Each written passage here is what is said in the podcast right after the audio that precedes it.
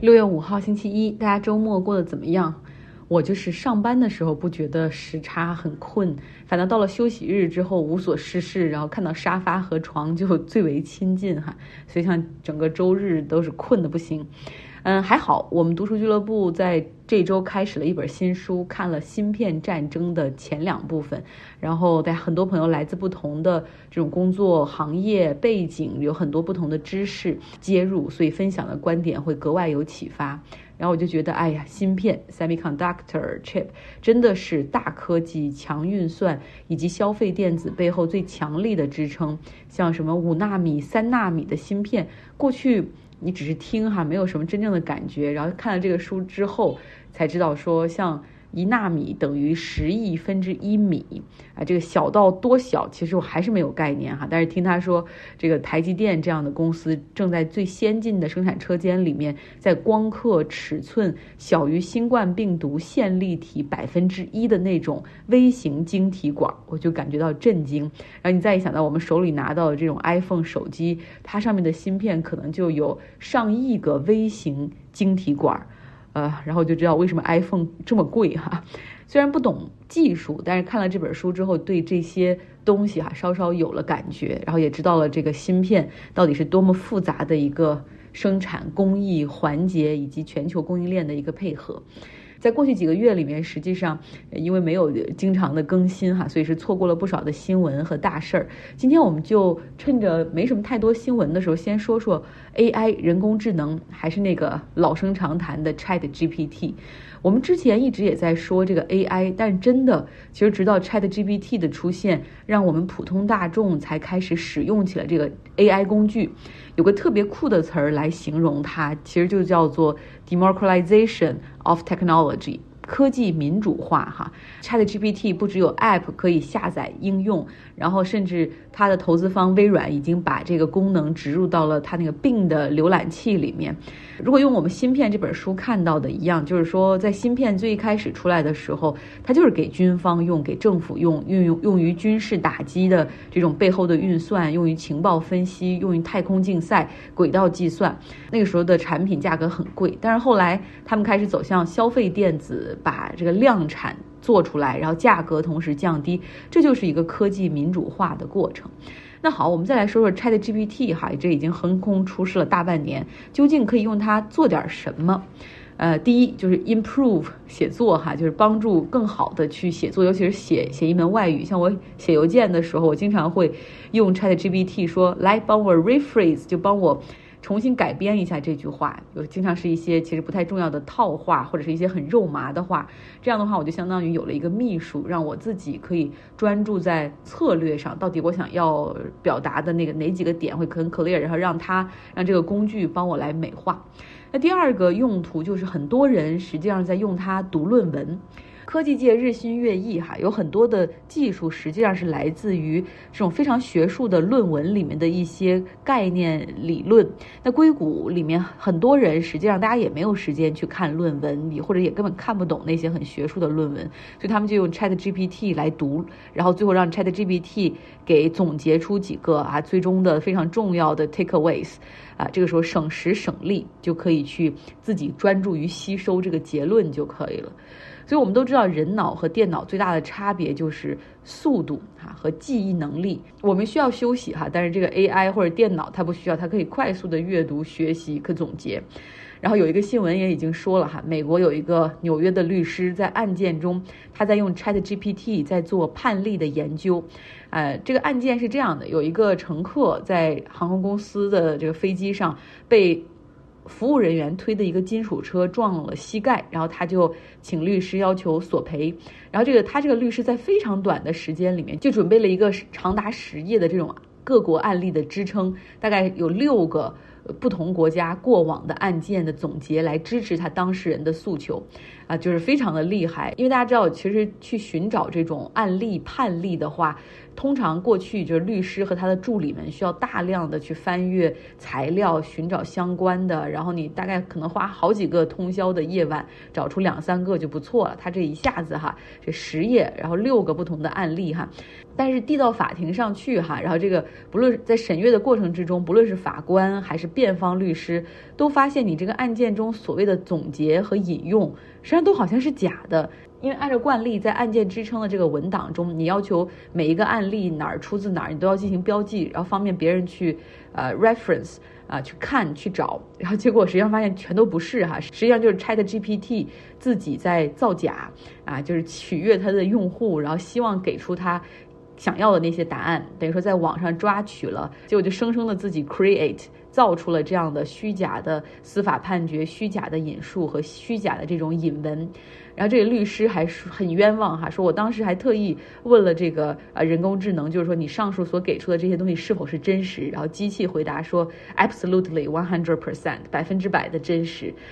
那所以现在那你没有办法去追 Chat GPT 哈，让他去去赔钱或者让他去追责。那现在这名律师的执照很可能会被吊销。也就是说，机器学习的速度太快了。假如说你对这个答案没有办法进行有效的核实的话，或者你不是知道个就是八九不离十的话，他给你提供什么，你全部照单全收，可能会有风险。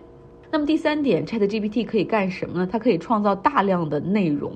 啊，这个速度可以是极快的哈，因为大家知道它是那种 LLM，就是 Large Language Models，就是那种大量语言生成的那种，就它不仅可以写，它可以写的像人类一样的。这种不会像机器，有时候可能他写的会比我写的更好，比很多作家写的还要更好。他所制造的内容很快，只要他想或者只要有人发出指令的话，很快就可以淹没人类制造的这种互联网的内容。因为我们知道这个过程之中，其实人类有自己的劣势，对吧？我们人类出奇的慢，有的时候很不准确，很健忘、懒惰。我们需要睡觉，需要娱乐，还需要吃三餐。呃，而且我们还很没有耐心，我们可能会有偏见，但人工智能就刚好相反，它是有可靠的记忆，它有完美的注意力，它有无限的耐心，它也没事儿可做啊，它就是会一直学习，一直生成，而它生产的成本会非常的低哈，你可以把它想象成一个无意识生产文本的机器，而这个过过程之中，硬币的另一边就是 decline human civility，就是让人类的这种文明实际上会出现一个倒退。或者是我觉得降低互联网上的人类化，哈，就我们有一个去人类化会在互联网上出现。呃，那第四个用途其实现在为很多的专业人士所用，那些爱好科技的、爱好 IT 的，不论是从业人员、爱好者还是软件工程师，他们已经开始大量的在应用 Chat GPT 进行编程，然后进行数据的这种 data mining 啊，这种数据的挖掘。你先是要他们比我们更聪明，就是他们懂得他们要什么，然后怎么样去训练这个 Chat GPT，不论是编程的另外一种语言，还是可能这个数据呃挖掘、数据分。分析的，比如 Python 数据分析的语言，就是训练它输入有效的数据，然后你同时不停的去练它，对吧？你给它去一些命题作文，给它 prompt 啊，然后最后再帮它去纠错，就把它提高它的生产效率、准确度，然后未来为自己所用。我感觉看到这个过程之中，我想到的就是毫无疑问哈，这个这样的过程。呃，像我们不具备这样专业知识的，甚至没有这样的耐心去学习训练它的，其实整个社会的这种用工结构的 inequality 这种不平等性，实际上会加剧的哈。就像相当于是那些有专业技能的人，他们再加上 Chat GPT 的这种人工智能，就就像超级英雄他们一样，那种穿了一层特殊的外衣，然后增强了十倍或者二十倍的能力，而我们剩下其他的人还在努力的分辨到底哪些信息是真的，哪哪些信息是机器。造的哪些信息是真的哈？呃，Chat GPT 它从上线之后，App Store 之后，它成为了历史上用户数量增长最快的一个平台。实际上，我相信很多人都在用哈，然后国内的很多朋友也在借梯子什么的也在使用。我觉得这是非常有必要的，至少你去了解它，然后开始借助这样的工具。第五点。就它会的确已经开始取代一些别人的工作了。Chat GPT 非常厉害的就是翻译哈，这个语言它翻译的能力很强，然后也可以帮人去学习外语的这种功能也很厉害。还好它现在是一个 text based 的一个服务，就是只是能打字的这样的一个服务，但是它打中文速度也很快，比那种你语音输入的时候的那种输入速度还是要更快的。假如说有一朝一日哈，它有了这种语言能力，它可以说话。那恐怕更多人的饭碗就就难保了。像我今天在听那个科技的 podcast 那个播客的时候，叫 A 十六 Z 哈，然后他们在聊，就是说其实 AI 现在生成的这种照片、图像、视频，还有 deep fake，就这种非常虚假的 deep fake，其实现在越来越容易生成，而且所生成的这种价格也越来越低。可以预见的，就是很快，就模特 modeling 这个行业会受到很大的冲击。比如说，其实不论是 Zara 还是 H&M，他们自己内部也有很强的这种 IT 团队，有很强的这种 data scientist 数据工程师，他们也在研究这些用户的数据。未来很有可能哈，就是不需要任何模特了，每一个用户登录这个网站之后。你有你的账户，然后你的账户有你的 avatar，就是你会生成一个一个数码的 digital identity，就是你一个数据数码的一个形象，然后它就可以很容易的点击套上一件衣服或者另外一件，然后或者是通过这个，你如果不想用自己，就通过你把你的尺寸输入进去，AI 生成的这个模特再替你试衣服，那到时候还需谁需要看吉塞尔邦辰来穿这件？那是不是未来会把衣服的价格会会降低？不知道哈，也不好说。有一个硅谷初创公司的 CEO，就是说现在感觉每天睡觉都是有负担，都很有压力的，因为都担心会错过什么，会明天早上一一醒来之后又有什么东西新出来。那大公司呢，也都在努力想着怎么用这种 AI 的工具更好的融合到自己的商业模式和产品中去。最简单的，比如说改善客服的质量，用这个 OpenAI 的一些东西去改善他们现在有的这种。机器客服的质量和响应的速度，哈，省着我们每一次和这些机器客服打字的时候，都说人工人工 agent agent real person agent，嗯，那当然。更多的人其实已经注意到了 AI 的风险，大家可能已经在过去两个多月里面看到了一些行业里的这种教父式的人物，比如说像前谷歌 AI 的这种带头人之一的 Jeffrey Hinton，他就辞职哈，然后另外还有几个跟他一起得图灵奖的人，大家都联合发信，而且到处去去游说、接受采访，然后去警告哈这个 AI 可能存在的风险。因为在他们看来，就是现在所陷入的这种盲目的 AI 的竞赛，因为 Chat GPT 忽然之间出来，就一下子把游戏的规则就就带到了二点零的版本，就让很多公司可能还不太成熟的产品就急于推出。谷歌一下子就推出他们其实还没有准备好的这种 Bard，呃，这中间 AI 的框架、人工智能的道德边界以及全球的监管都没有得到充分的讨论，甚至形成的时候，那么就直接上了。那 AI 可不可以自己去运行代码，自己去在无控制的情况下进行编码？那这未来会多少的威胁到人类的，不只是工作，甚可甚至可能是生存，这都是需要讨论和研究，并且制定 regulatory framework 的。那当务之急哈，他们认为说应该避免互联网上充斥着各种的虚假照片、视频和文字。啊，因为普通人很快就没有办法去辨别哪些信息是 AGI。我们知道原来 CGI 是 Customer Generated，由 CGI 变成 AGI 哈，就是 AI。来创造的这些内容，那像 OpenAI 的首席执行官，还有谷歌 Bard 的负责人，以及另外科技界、学术界、产业界三百多个人联合发表了这种署名的公开信，哈，就认为说，避免人工智能给社会带来毁坏，应该像，呃，我们应该如何防止核武器扩散，然后核武器战争或者防止大流行病一样得到重视。可是如何监管呢？现在我们看到很多国家都在提哈，这美国在提，欧盟在提，加拿大也在提，但是说实话，没有人知道怎么监管，因为你连它是什么可能都还不完全掌握。嗯，那不过现在我们看到，确实很多企业在在鼓励哈和享受着这个 AI。比如说，鼓励大家去拥抱 Chat GPT，因为他们已经看到了，像 coding，就是你做码农的这些人、编代码的人，或者做客服代表的这些人，包括写作的这些人，工作效率就是因为使用了 Chat GPT 提高了不少。甚至还有公司的 CEO 在今年员工的这种绩效 KPI 考核中增加了 Chat GPT 使用的这种量，哈，作为一个考核的标准。好了，这就是今天的内容哈，讲这些一一方面希望大家能够知道它是有风险的，另另外一方面也是希望大家可以试着用一用哈，要不然我们真的是会被被甩下不知道多少条街，几百条街。希望你有一个愉快的周一。六月一号星期四回来加州已经有几天了，这次倒时差还比较顺利哈，而且从首尔回旧金山的飞机赶上顺风，只用了九个小时就顺利抵达。回来的飞机上，我还看了两部电影，因为实在睡不着哈。一个是凯特·布兰切特的《Tar》，就是一个女指挥家如何跌落神坛的，我就是对她的演技佩服的五体投地。你想做指挥家？然后她那个整个的这个戏里面不只有音乐会，而且还有跟交响乐团录制马勒第九交响曲这样的片段。就她指挥的时候，是真的和那些音乐家在进行配合。她肢体的语言，她的眼神，包括你知道指挥家的那个手指指尖的表达，都能够传递出对音乐极致的追求哈。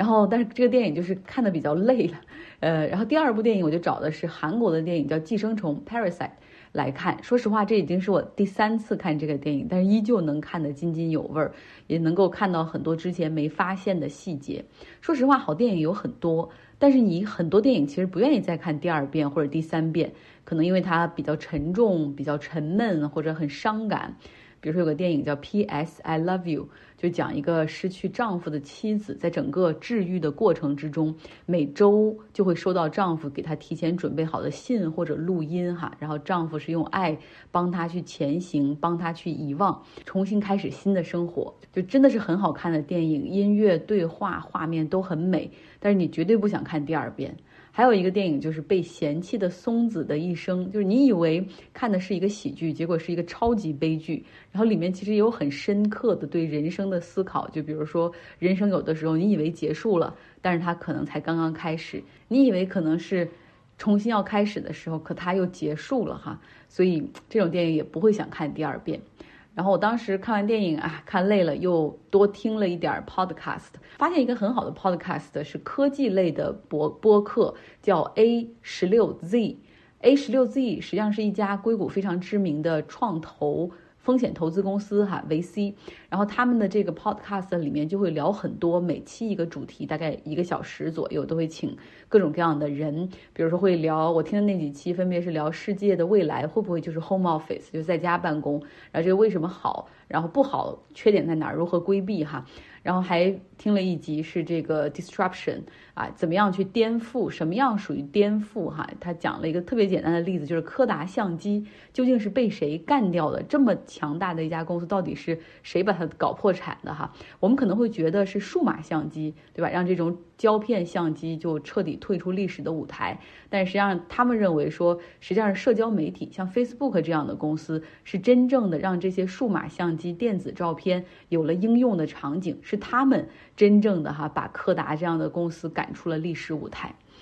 就他们有很多这样的对话，确实能让我开拓一下思维。然后另外我还听了一期节目，是他们对迪士尼的 CEO Bob Iger 的一个对话访谈，然后听他聊企业管理，包括迪士尼这样的公司自己也有创作团队，对吧？同时他们在过去十多年里面还不断的去并购一些更优质的公司，像皮克斯啊、漫威呀，还有福克斯这样的，不断来扩大。然后还包括讲了很多管理上的哈这种艺术，这种 executive 这种级别的人，他们怎么样去和创作团队的那些人去保持沟通？你怎么样能够尊重、信任，同时进行管理哈？你又不会让他们太超出 budget，或者一个很烂的电影，你不可以给他 feedback，那种好像也不行，哎，所以挺有意思的。希望大家可以能够在 podcast 上面、播客上面去试着找一找哈，A 十六 Z。其实互联网上有很多好的内容，或能够让你获得启发，让你得到学习，或能够让你放松，能够让你获得心灵的平静哈。所以关键是内容的筛选。所以既然你在听我碎碎念，我相信你一定很会挑选的哈。你可能会很 picky，就很挑剔。然后因为你是一个对自己时间负责的人，有些人可能也会 unfollow me，然后但是可能有的时候又会回来 subscribe。就挺好的，我觉得其实我们有的时候会觉得，哎呀，时间多到不知道如何去消磨啊，不可不知道如何去消耗打发，但有的时候又会觉得时间少到好像不知不觉它就消失的无影无踪了。我有的时候回看就觉得，哎，我多渴望说能够在二十岁的时候。或者二十多岁的时候就对人生、世界、对家人、对情感的那个理解就能够像现在一样哈，从那个时候就懂得什么是更珍贵的。However, it's never too late 哈，总永远都不晚哈。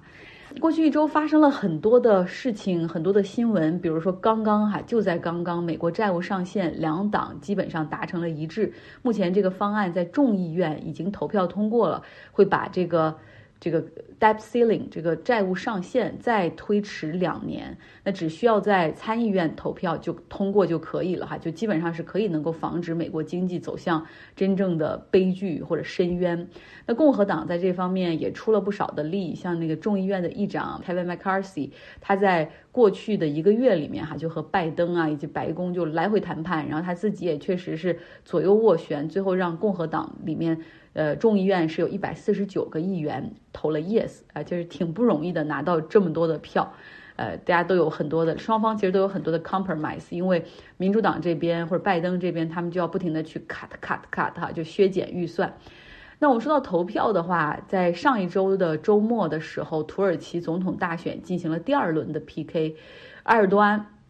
成功的击败了他的挑战者，哈，百分之五十二的选票对百分之四十八，那现在已经是执掌了土耳其二十年。这次选举的胜利将把他的权力再延续啊五年。我们可以看到那个趋势没有变，就是像伊斯坦布尔啊、安卡拉呀这样的大城市，以及在。前不久地震中严重受灾的那些南部、西南部的城市，他们延续了第一轮的那种讨厌埃尔多安的情绪，哈，更多的人在这些地带是倒向了埃尔多安的反对者。不论如何，埃尔多安接下来的这个五年都不会容易的。呃，因为不论是经济上的或者政治上，他会会遇到更多的挑战。那埃尔多安在获胜之后，他对他的支持者讲哈，说说我们一起努力吧，让我们来 build a century of Turkey，就一起来打造一个属于土耳其的世纪啊，梦想是很大的，嗯。在土耳其大选中，实际上有一股势力不容小视哈，那就是在社交媒体上怎么去跟这些选民啊去交互，怎么样去拉一些最后时间摇摆的一些选票。那 Twitter 在中间的一些做法是否值得商榷呢？他们这个平台上禁止了一些反对埃尔多安的账号，有人就指责说，你看。其实马斯克他已经开始在利用他四百亿美元买的这个玩具平台，哈，已经开始在做很大的事情了。也许在二零二四年美国总统选举的时候，他也可以轻松如法炮制，影响大选的结果，因为很轻松，就是你想通过。那些算法，你就可以让人可以更多的看到这样的推文，或者是屏蔽、降低那样的信息传播。哈，这个在微博上，大家可能已经看到了很多的这种呃算法的设置，这是很轻松可以做到的。那马斯克他自己表示很无辜哈，说因为这个像土耳其政府埃尔多安都威胁说推特要想在土耳其继续保持运营的话，那你就要合乎法律哈，如果达不到的话，就会被 block。当然在中间，这个马斯克究竟是什么样的意图，呃，我们可能最终无法判断，但能够看到的是他这个影响力哈，通过 Twitter 之后，实际上是蔓延到了更多的这种政治层面。大家都知道，最近马斯克他来了一场三十五小时的访华之旅，其中我们的外交部长还跟他会了面，哈，这就是跟过去完全不一样。过去可能工信部或者是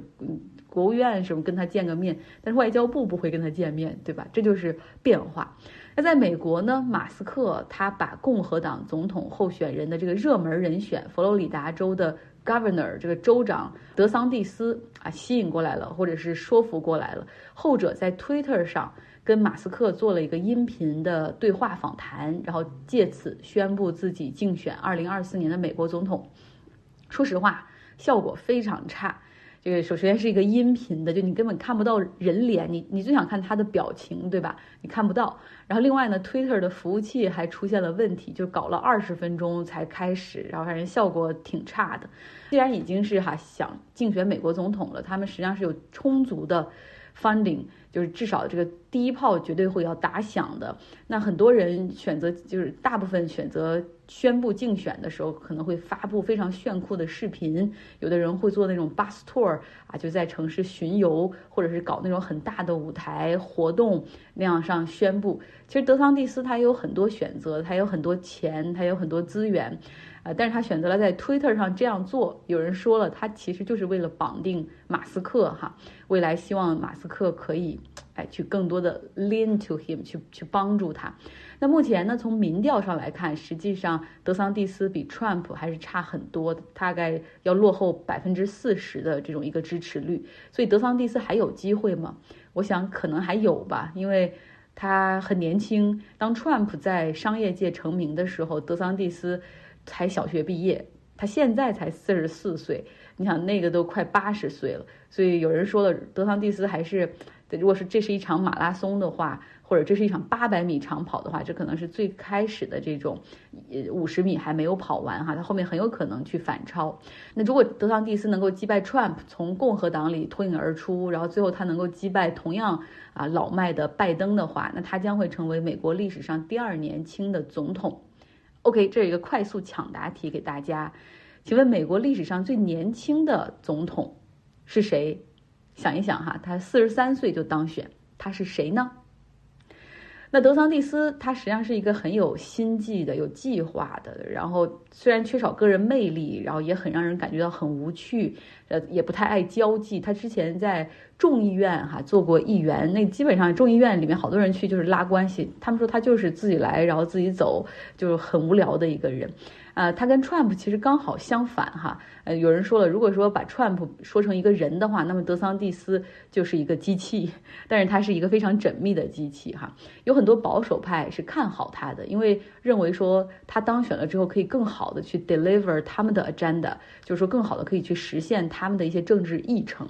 呃，所以给他的 campaign 有不少人捐了钱，然后像共和党的这种竞选经理很大牛的那种竞选经理，有的已经进入到他的阵营，然后他们大概有一个两亿美元的一个竞选预算，啊，然后他们放出话来，哈，像像一些摇摆州，像 Iowa 这样的州，他们至少预计说每一个选民在投票之前至少会有五波人去登门拜访，哈，然后去真人拉票。而且呢，就是他们的 campaign，就是这个德桑蒂斯的 campaign，比较希望把他和他妻子能够打造成二十一世纪的肯尼迪哈和 Jacqueline 这样的这种 couple，这样的非常有魅力的 couple。我也传了一些照片到微信公号上，大家可以看一下。有人都说了，他妻子比他更。有 Christmas 就是更有魅力，因为他原来是一个电视台的主播哈，然后现在就是他的穿他他当然是呃长相外貌很靓丽，他的装扮以及他的服饰，包括发型还有衣服的选择，都和这个前美国第一夫人 Jacqueline 很像，大家可以来看一下。相信在未来几个月的节目中哈，我们可能会越来越多的听到德桑蒂斯他的一些消息。好了，今天就到这儿，希望你有一个愉快的周四。